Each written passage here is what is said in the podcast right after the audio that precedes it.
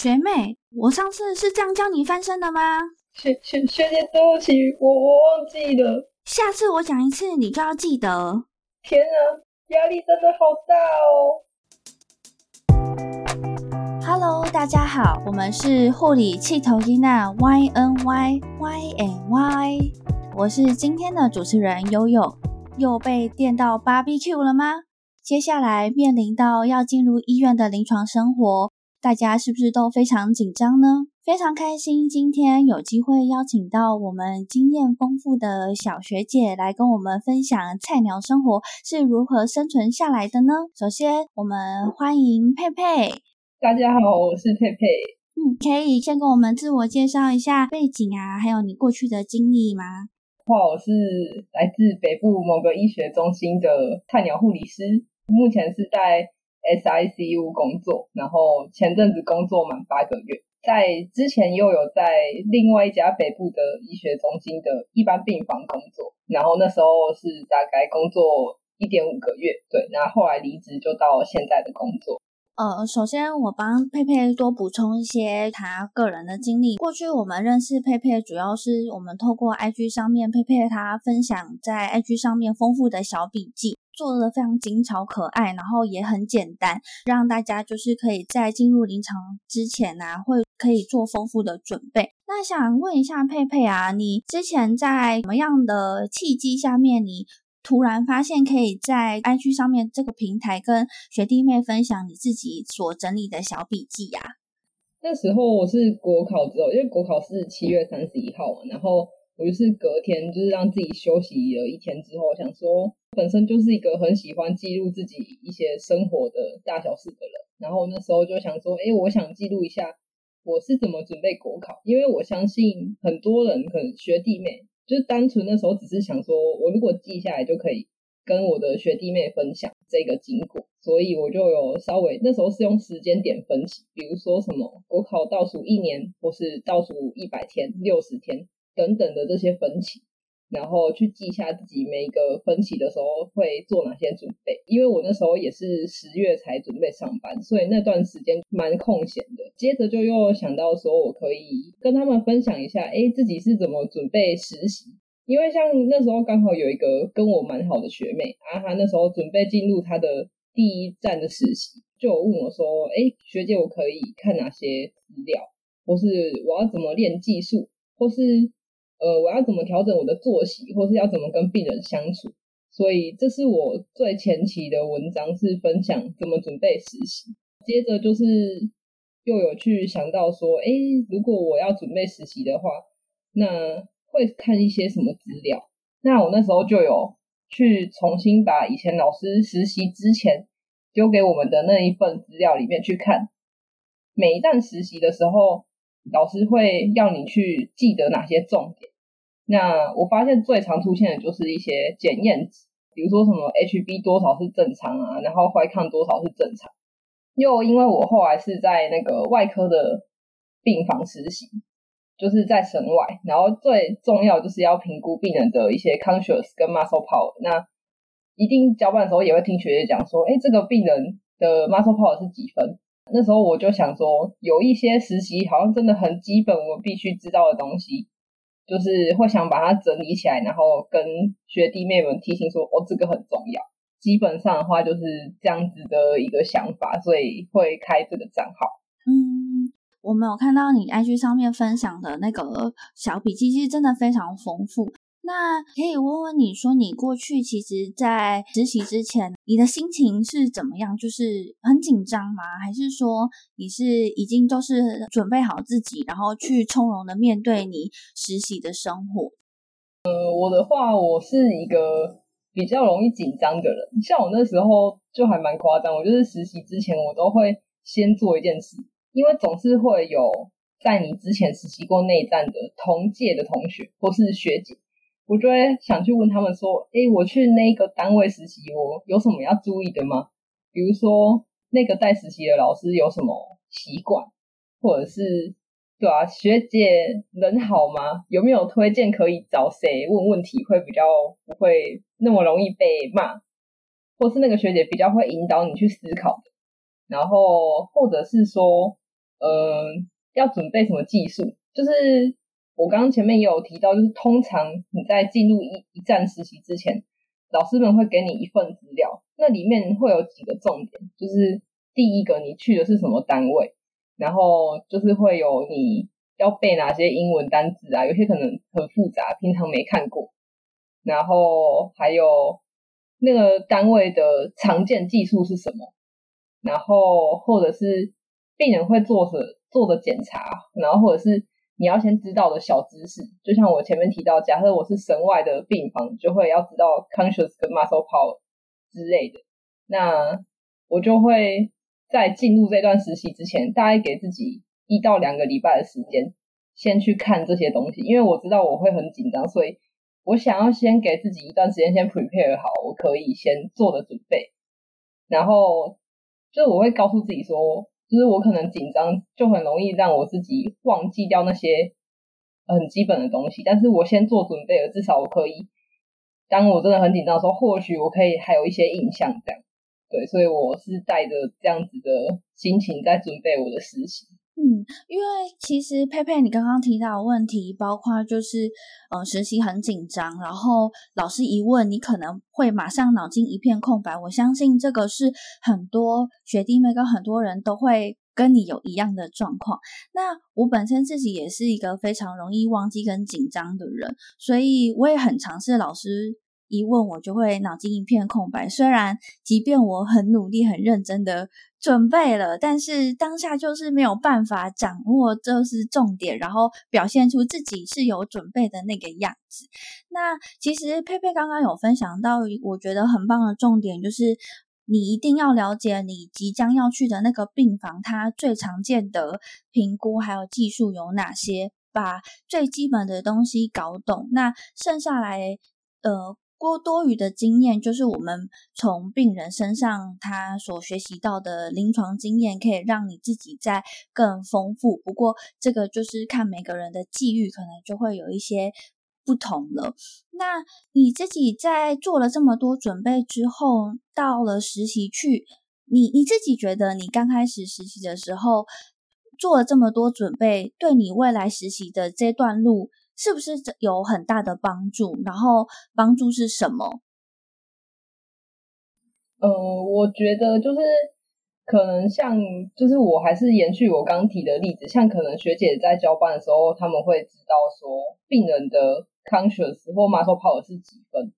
那我觉得我先把这个先背起来，然后当学姐突然说这个病人 muscle power 三分的时候，我就要联想到说他基本上。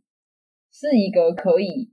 抵抗重那个地吸引力的一个激励的状态，可是你可能给他力量的时候，他未必可以阻挡你的力量。就是会先对病人的状况有一些基本的想象，或者是你知道这个病人的那个 conscious 里面他是 V 四，或是 V 三，或是 V two，你就会去想象说，哎，这个病人。他的状况，你可以跟他像正常人一样沟通吗？然后或者是说，因为我之前实习的时候，就是从我第一站，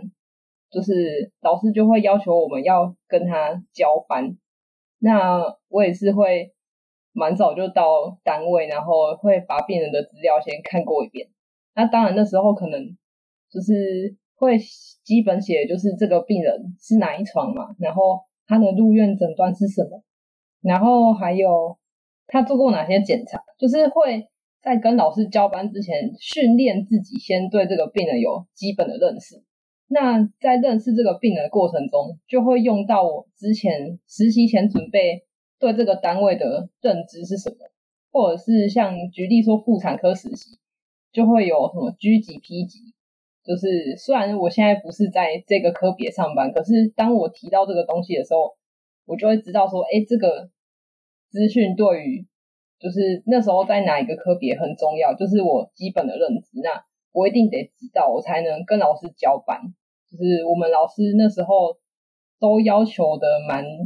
仔细的，就是对于病人的了解。就从我们实习的时候，老师就会训练我们要对病人有一些。认识，那这个认识其实有几个重点可以去抓它。那就是遵从老师提醒的重点，跟配合你在实习之前，你就先背下来的那些基本认识，那就可以让你在实习的时候过得稍微比较顺利一点。嗯，听起来就是在我们做好万全的准备，呃，也许我们没有办法做到百分之百，可是只要有准备，都可以让自己在书上面念到的知识，还有在临床上面的连接会更好。那也希望就是呃，我觉得佩佩就是分享了一个真的我觉得很棒、很实用的技巧。那我这边也会跟大家分享一下，就是我过去在准备的时候，其实。当然，我们知道，就是知识，还有就是东评估表，真的是非常非常多。那，呃，一开始就是我们学校呢，它是发了那个板夹，然后板夹 上面就印了，就是刚刚佩佩有提到，就是呃，muscle power 啊，然后你你要就是几分是什么，几分是什么。其实我觉得学校也在也在呃给我们一个还不错的经验分享，就是很多过去的学长姐可能分享说。如你把那个评估表就是粘在小本本上面，那你这样子可能也来不及翻呐，然后也不是那么。就是那不是那么方便，或者是说学弟妹他们也不知道说，因为还没有经验，所以不知道说哦，原来这个东西其实蛮重要的，然后随时都会用到。然后透过就是学长姐他们的分享，然后学校的那个学生自治会就做了一个我觉得超还蛮棒的板夹，然后他们就把你实习很常会用到的东西直接印在你的板夹上。那这样子，你在实习的过程当中，其实如果学姐问真的不小心忘记的时候，就是大家也不要紧张。其实因为是刚开始，就是我觉得学姐也不会太苛刻，就是一定要你全部背下来。可是如果你真的你还你可以及时翻翻到答案，然后让他知道说，哎，其实你是可以连结的。其实我觉得大部分的学姐都还是会肯定这样子的态度啦。那呃，佩佩你自己除了你自己觉得。嗯，就是你做了准备，然后可以在跟临床上面连接。你自己觉得你刚开始实习的那个心情，跟刚踏入临床的那个紧张，你觉得这两边的差异是哪里有不一样？就是你紧张的地方是，比如说实习，我们是会觉得啊要实习了，好紧张，我从来没有去过医院。跟你刚要踏进临床的那个紧张，可以跟大家分享一下你当时那个心情吗？呃，我先讲实习好了，就是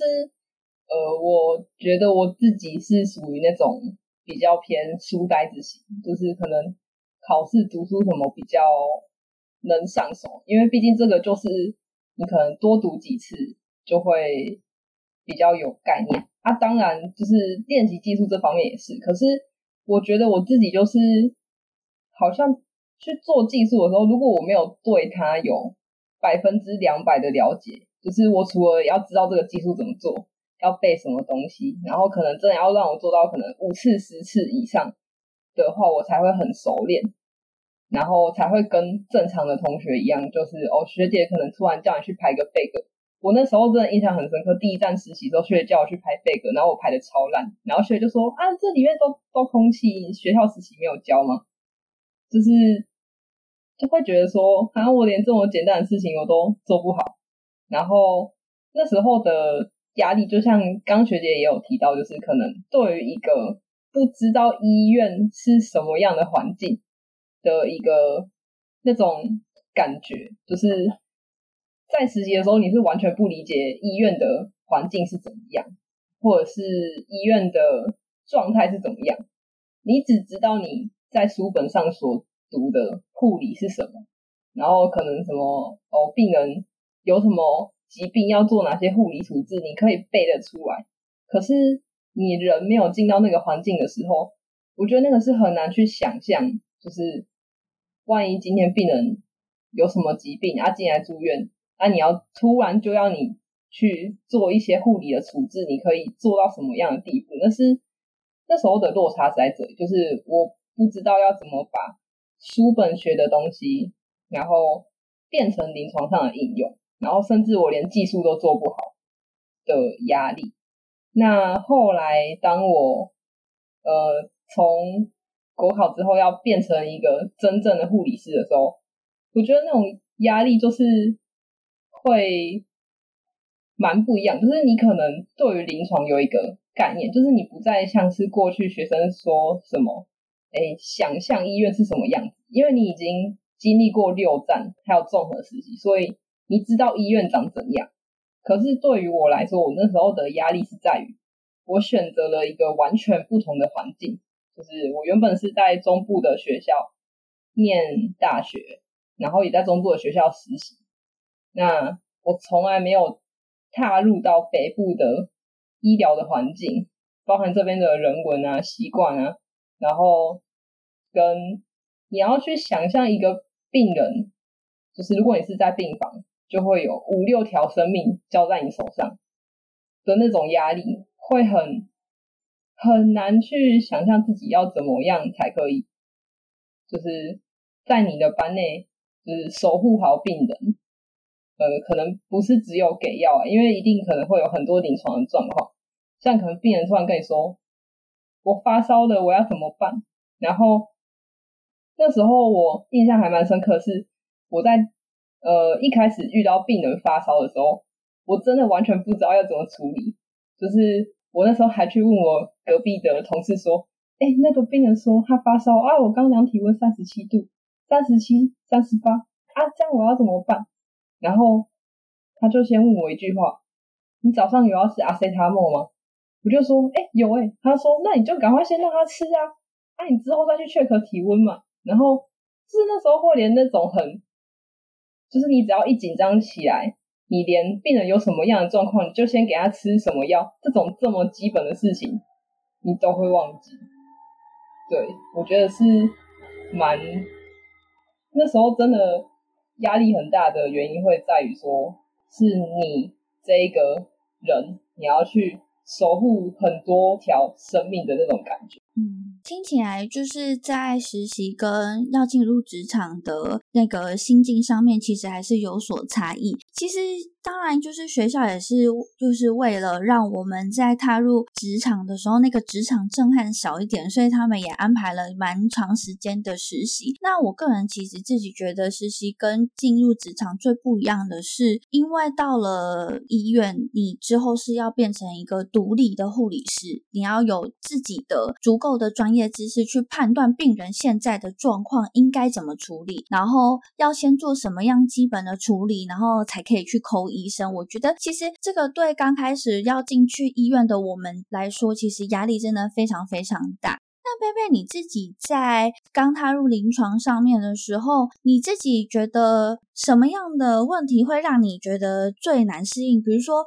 有些人他是觉得说，诶，是交班，呃，教班的时候比较难抓到重点呐。那有的人是觉得，哇，我一下子要偷偷 care 他的事，全部都是我的事，我就觉得超级紧张。那有的人他可能碰到的是。轮班上面时差调整的问题哦，我每天都睡不好，然后就昏昏沉沉的去医院。你自己这个过程当中，你自己觉得什么样的问题对你来说调试上面是最困难的？嗯，我觉得呢，就很像学刚刚提到的吧，就是我们进入临床当一个护理师，我们是需要能够知道病人有什么状况，然后自己要先学会做基本的处理，然后再口医生这件事情。因为我觉得以往我实习的经验，可可能都遇到了很燥的。学姐就是在我们还不知道怎么解决病人的问题的时候，学姐可能就会抢先一步了。你那个思考的时间跟你的逻辑训练，就是很多的学姐他们还是会觉得护生跟新人差别就是护生你可能只要会做基本技术就好，但是我觉得我自己最欠缺的就是那个思考的过程。像我现在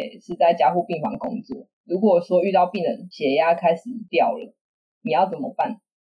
首先，这有很多的点可以去判断跟评估。他血压掉是因为有失血吗？还是因为什么原因？那血压掉了，他能有升压的药可以先给吗？然后要去思考很多病人开始出现这个变化的时候，你要去怎么解决？可能一开始都还不太清楚的时候，就会要去问学长姐，请求协助。如果他们也觉得，哎，好像不能处理，那我们再去找医生，然后可能请医生开药，或请医生评估接下来应该要进行什么样的处置比较好。因为血压低有很多处理的方法，因为可能像是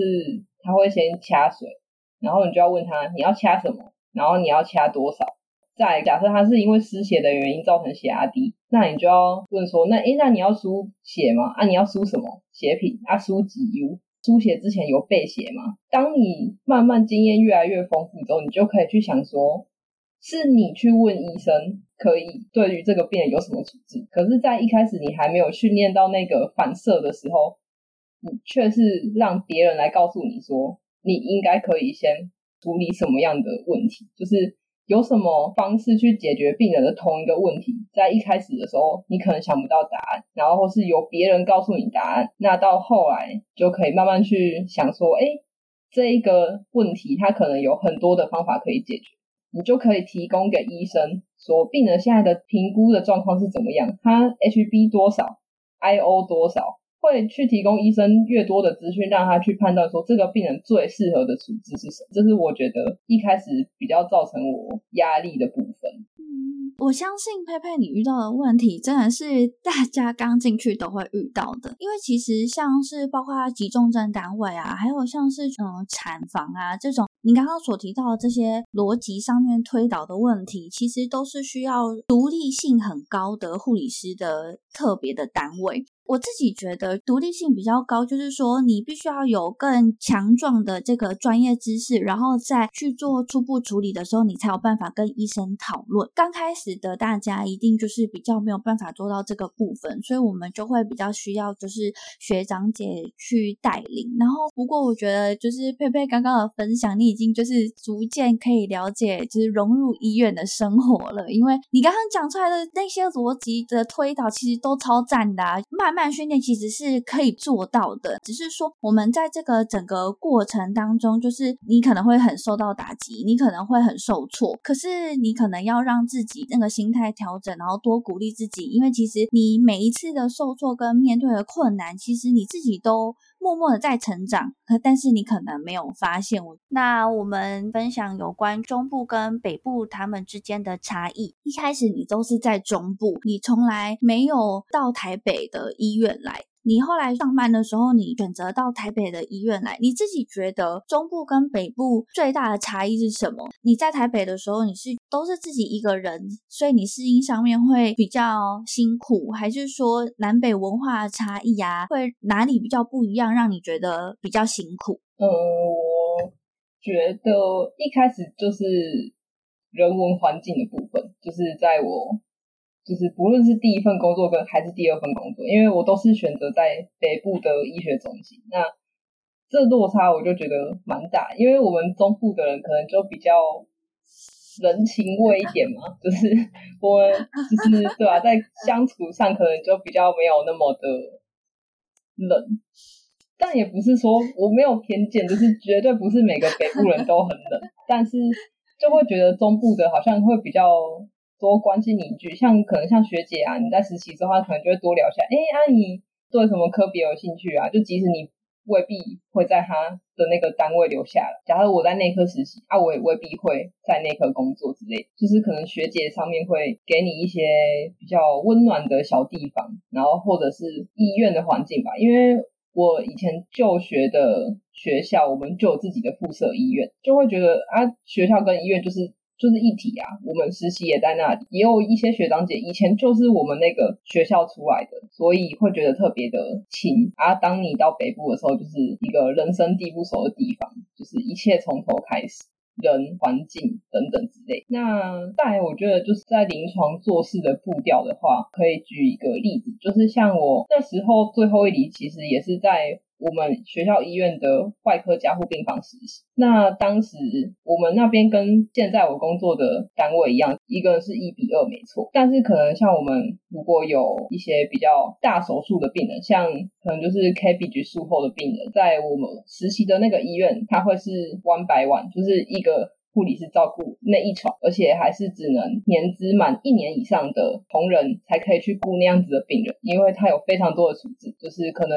他每个小时就要去 muting 他的胸管啊，或者是记录病人的 IO，或是白头塞，或是给药什么的，你要去调整病人的使用的药物。在我现在工作的这个单位呢。我印象蛮深刻，就是我那时候像大概工作满三个月的时候，那一天就是我是上小夜班，然后白班就是有一个 K B 局术后的病人下刀，我那时候还是一比二，就是我雇一床可能 conscious 三分的病人，然后算他就是。躺在那边，可是另外一床才刚下刀，然后我有超那天就是病人下刀之后血压低，所以我输了好像四 U 的血，然后又输了包几 U 的 FFP，它又有好多台 pump，一些升压药啊，什么多巴命啊、雷波费啊，你每小时要去投 IO，啊还有三条胸管跟一条玻璃，又要看他的尿量去补 KCL，就是他会有非常多的处置，然后还他可能五点又要给药啊，九点又要给药。然后另外一床，你不能不顾他，你就是可能这边忙到一个段落，然后要赶快在该做处置的时候，先去那一床病人那里。当你忙差不多的时候，你又要赶快再回来，因为这一床病人事情很多，他很紧急，你也要先处理。就是那是在我工作三个月的时候遇到的状况。从这个经验，我就觉得北部跟中部真的步调上 差蛮多的。我我可以我可以理解刚刚分享，就是在台北，因为可能困难的病人就是就很多，然后我们可能没有。加上人力很缺，我们可能没有办法，就是诶，就是这个复杂的就只能让你 one by one total care，没有，就是你还是要扛一个，然后那个又不能不顾，可是你还是要继续接这个复杂的手术，就是你你整个 level 会整个提升，你知道，就是更快手。可是这其实对刚开始的嗯新人来说，其实压力蛮大的，但是。我觉得在你训练的过程当中，其实我自己碰到就是两种方式啦。一种就是说我先给你超强的强度，然后呢，等到你适应了之后，你再碰到更难的病人，你可能就比较不会那么害怕。那当然也有一种学姐他们在教学的方式，他们是慢慢叠加上去，就是说我们先练习好这样子的。呃，状况，然后练习几次之后，再慢慢往上加，把你的那个程度拉上去。不过，其实两种都是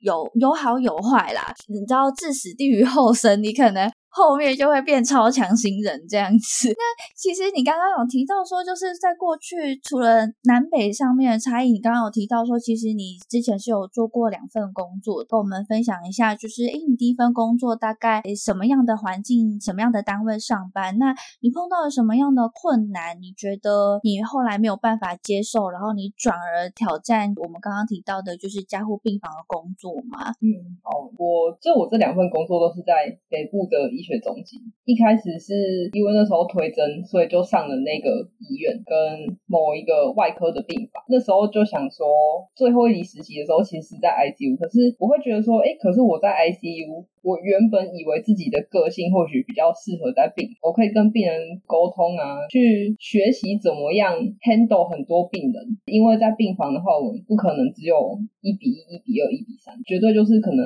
五六个起跳。尤其是我是在外科的病房，一定当天就会有出有入，然后你就要在。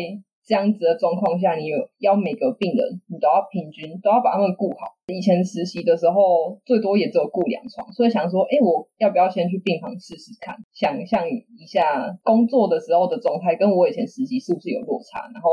先进去病房试试看。那时候其实也没有多想，就想说，反正就是从进到一个新环境，然后从头开始，可能学习单位的 routine，然后到后来慢慢独立之后，我们那个单位还蛮特别，我们。那时候的护理长，他的安排是一个循序渐进，就是像我们被学带的时候，可能就是五六床，然后一样每天有出有入。独立之后，一开始第一个礼拜是三床，再下一个礼拜变四床，再下一个礼拜是五床，在最后的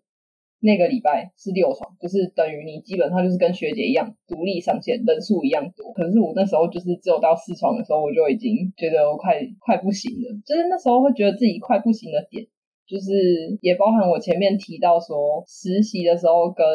新人的时候，你的那个角色的转换。你实习的时候不管怎么样，都还有学姐可以帮你扛。尤其是在那些你觉得模糊不清病人有什么状况，不知道怎么解决，然后你要去思考怎么解决那个病人问题的那个时间点，都有学也会跳出来救你。可是当你现在已经是一个新人的时候，很多事情你都要自己去想，可能像我前面提到，就是一开始连病人发烧了要怎么处理都不知道。在我顾四床的时候，一样就是就是每天一定会出一个，然后接一个，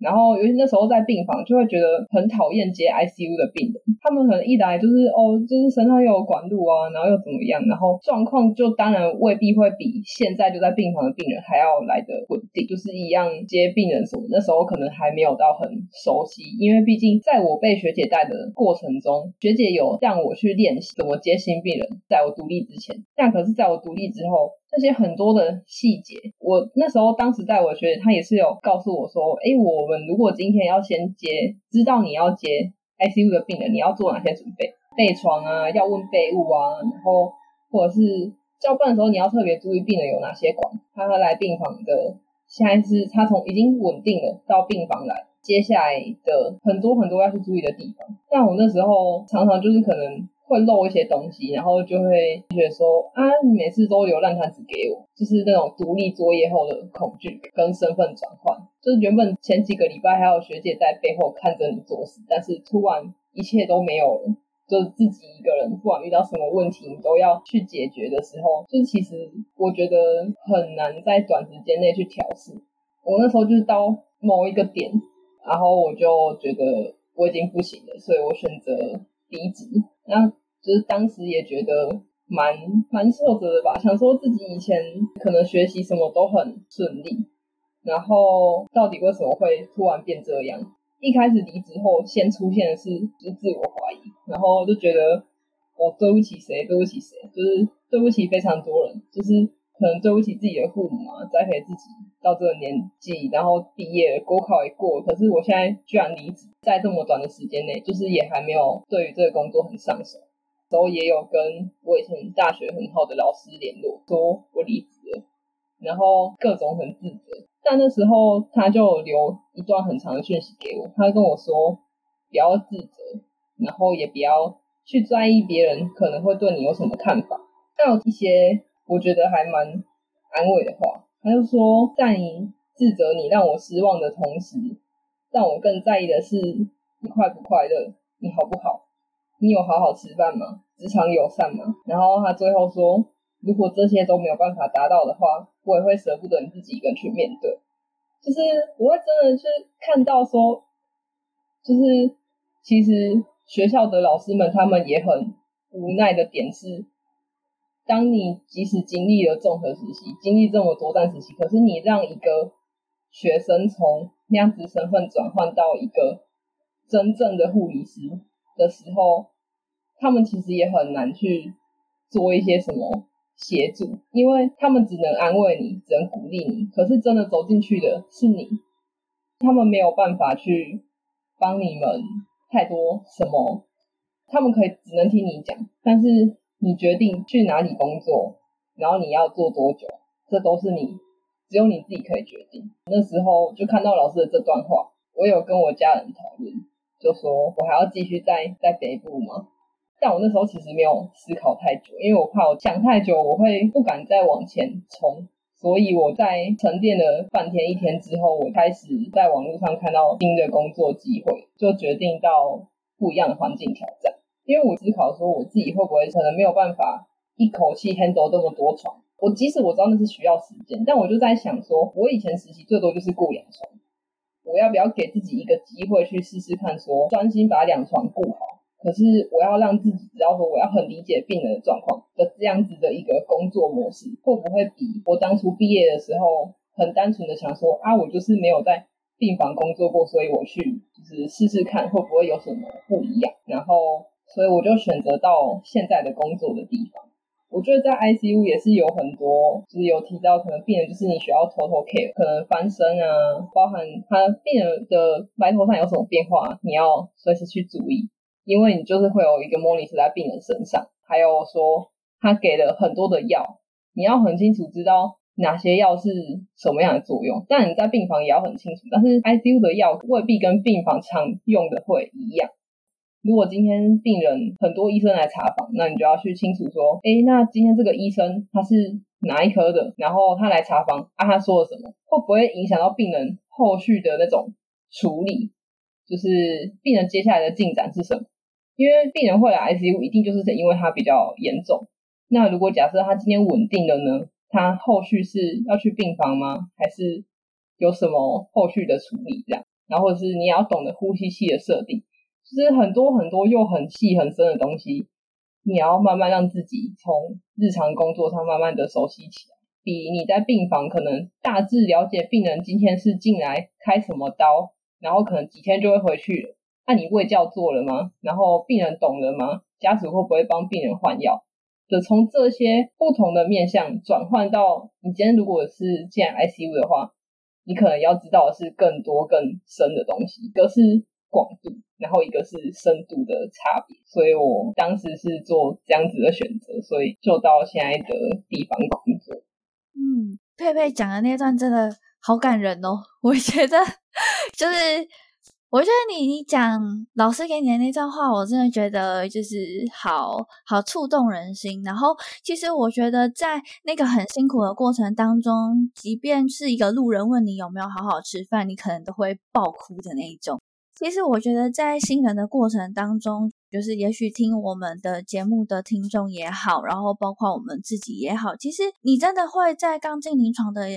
那个刚开始你会有一段时间，我不管你可能就是回去吃晚餐的时候一个人在哭，或者是你在翻阅资料的时候，然后你边念书边哭，我觉得那个都是一个过程。我觉得佩佩你最棒的是你有那个勇气在踏进去临床。我相信你的问题也是很多学弟妹未来会碰到的问题。我在一个地方跌倒了，然后我在一个地方不适应。我是不是就不适合成为护理师？其实我也蛮鼓励大家，就是转个念去回想，因为我记得我当年进临床的时候，其实也碰到两三个同学跟佩佩一样有的遭遇。他可能在最一刚开始的单位，也许是单位也不是那么的友善，那也许是自己在适应单位上面的特性的时候不是那么适合。包括像您刚刚说的，就是深度跟广度的不同，那你可能本身个性本来就不太适合。和那样的单位，那呃，除了我们在选择单位的时候，我们可能要大概知道说，诶，比如说外科病房的特性啊，它可能就是大出大入，然后你身上会 handle 的病人的个数会很多。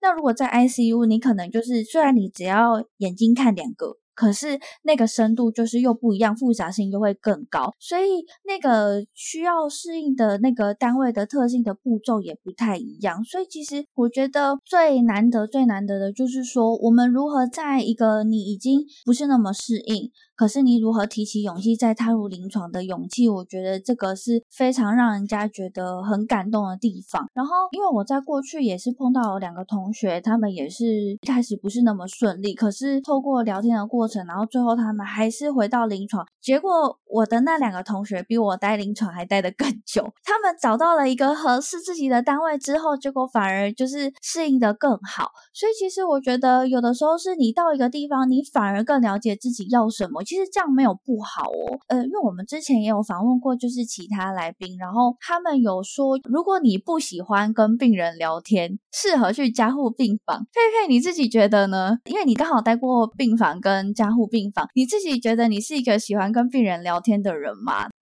嗯，我的话，我原本啊，原本以为自己是喜欢跟病人聊天，但是我印象蛮深的是，我那时候在第一份工作的时候。就是早上药都已经发不完，然后又好几床就说护理师我的药呢？护理师我的药呢？就是会一口气有很多声音突然出现的时候，好像就会想说，我真的这么喜欢跟病人聊天吗？就是还是我只是喜欢跟人沟通的感觉？因为我觉得工作的时候是你可能没有办法去预知说你接下来会发生什么事情，就是可能你自己或是病人。有太多太多未知的因素，那我可能单纯只觉得，呃，我可能就是喜欢跟病人聊天，所以我去病房。那后来发现其实不是诶，我觉得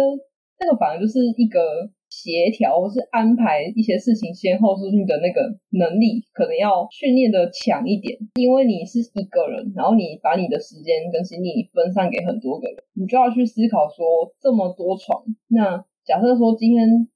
你又有出院，你要接病人的话，那你要怎么去安排的差别？跟在加护病房就不用跟病人沟通吗？我觉得是错的。在加护病房，如果说你今天顾到的是一个就是 conscious 没有那么高分的病人，那他当然你跟他的互动就是，假设说，呃，我要帮你抽痰喽，或者是你叫叫他，你还是得跟他讲话，不是说你可能就是默默的做自己的事，然后他没感觉，然后你也觉得不用跟他讲，或者是帮他翻身就会叫叫他，因为有些病人他可能是 conscious 可能没有那么满分，但是他或许还是可以感觉得到你在跟他讲话，他可能。就是你跟他讲讲话，可能眼睛就会动一下啊，或者什么手就会动一下。你还是得进行一个告知的动作，就是不管那个病人他现在是不是醒的。当然，在加护病房也会有很可怜的病人，然后他就会突然要帮他接点滴，然后他就会想说，他就会用一个狐疑的眼神看着你说你要干嘛，然后你就要跟他说哦，某某先生，我现在帮你给药。有一些又会再更问仔细点说你要给什么药，就是其实，在加护病房。不是不用跟病人沟通，你可能还是要，就算是可能不可逆的病人，我们还是尊重他，会跟他说：“我现在帮你抽痰，我现在帮你翻身，或帮你洗澡。”当然，可逆的病人，我们就是像对待一般人的方式，就是会跟他说：“哦，我现在给你药，然后你看这里面这么多啊，大概有什么血糖药、血压药，就是跟你在病房跟病人互动的时候是一样的。”然后像帮他翻身，你也可以问他说：“哎，那？”北北，你可以自己帮我翻身吗？啊，因为如果你可能没有翻身的话，你躺太久皮肤会红红的，要我帮你吗？还是你可以自己自己帮自己翻身？那我就不帮你翻。在加护病房还是需需要去注意到病人的状况，沟通这方面就是不会因为你今天在加护病房就不用跟病人讲话。